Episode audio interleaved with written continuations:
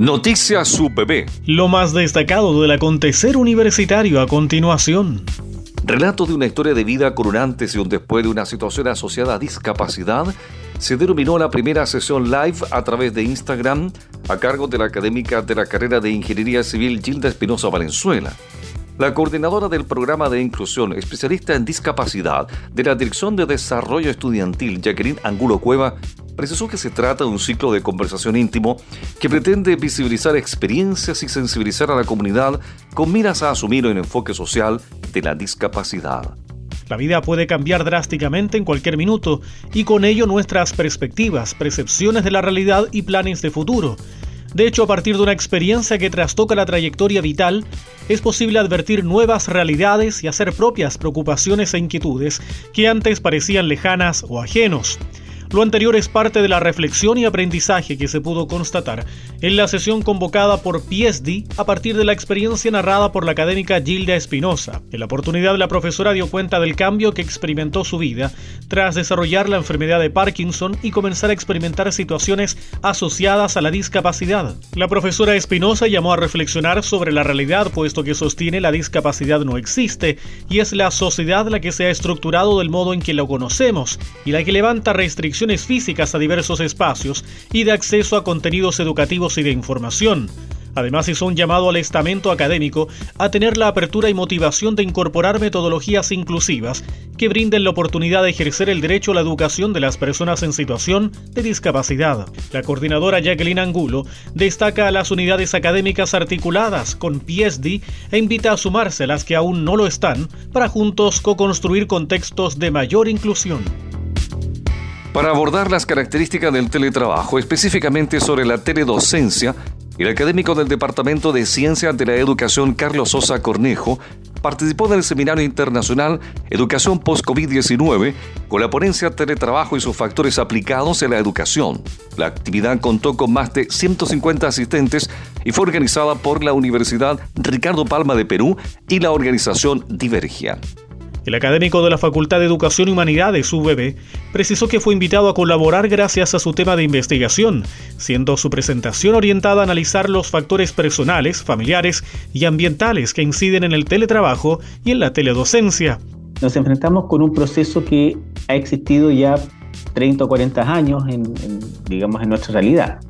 Eh, ha sido un proceso alternativo que de alguna manera se ha dirigido específicamente a grupos particulares por ejemplo, procesos en que eh, grupos de mujeres han podido eh, generar procesos de trabajo a través de este teletrabajo, también procesos de educación universitaria, de posgrado, en donde se han eh, planteado proyectos de educación a distancia a través de estos medios tecnológicos, pero siempre como un medio alternativo pequeñito.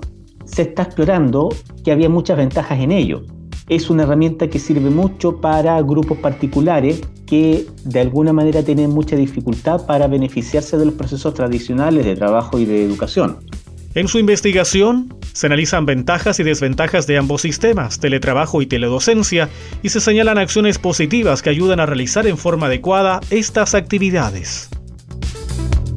La falta de empleo, los bajos sueldos y el aumento en el costo de la vida fueron los principales problemas identificados por los habitantes de la región al responder el estudio El pulso de la economía de la región del Biobío que realizó la Facultad de Ciencias Empresariales de la Universidad del Biobío con la finalidad de conocer la apreciación de la ciudadanía en distintas temáticas. Debido a la pandemia producida por el COVID-19, el estudio debió considerar una recolección de datos virtual a través de la aplicación de la encuesta en redes sociales y correo electrónico, que alcanzó un total de 264 personas entre el 18 y el 31 de mayo. La población encuestada dio a conocer sus apreciaciones respecto de temas como el empleo, inversión, percepción de la economía a nivel regional y nacional y situación ante la emergencia sanitaria.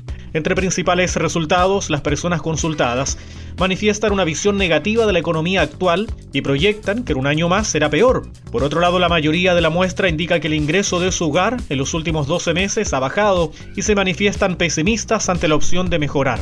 Entre los principales resultados, las personas consultadas manifiestan una visión negativa de la economía actual y proyectan que en un año más será peor. Por otro lado, la mayoría de la muestra indica que el ingreso de su hogar en los últimos 12 meses ha bajado y se manifiestan pesimistas ante la opción de mejorar. Se destaca además que la población identifica cierto grado de temor a perder su empleo y manifiesta incertidumbre, dado que en su mayoría desconoce si la empresa donde trabaja podrá soportar económicamente la pandemia. La Comisión Nacional de Acreditación informa que el plazo de postulación para integrar el nuevo registro de pares evaluadores de acreditación institucional se amplía hasta el día lunes 6 de julio de 2020. La Comisión Nacional de Acreditación de Chile, CNA, es un organismo público autónomo con personalidad jurídica y patrimonio propio, cuya función, entre otras, es evaluar, acreditar y promover la calidad de las universidades, institutos profesionales, centros de formación técnica autónomos y de los establecimientos de educación superior de las Fuerzas Armadas y de orden y seguridad pública. En ese contexto, a la Comisión le corresponde el desarrollo de procesos de acreditación institucional, cuya etapa de evaluación externa está bajo la responsabilidad de pares evaluadores, que deben pertenecer a un registro del cual pasan a formar parte por medio de un concurso público de antecedentes. Dado lo anterior, la Comisión Nacional de Acreditación convoca a interesados a postular a la apertura del nuevo registro de pares evaluadores para la acreditación institucional. Este nuevo registro conformará el equipo de evaluadores que liderará la transición al nuevo esquema de acreditación institucional de carácter integral, el más significativo cambio dispuesto por la Ley 21.091 sobre educación superior del año 2018. Si usted ya es parte del registro y desea mantenerse en él, debe postular nuevamente. Los requisitos de postulación y demás condiciones se pueden encontrar en el sitio web www.cnachile.cl junto al sistema de postulación, el cual cuenta con un tutorial orientador para el uso de la herramienta. La postulación se podrá realizar hasta el día 6 de julio. Noticias UPB, lo más destacado del acontecer universitario.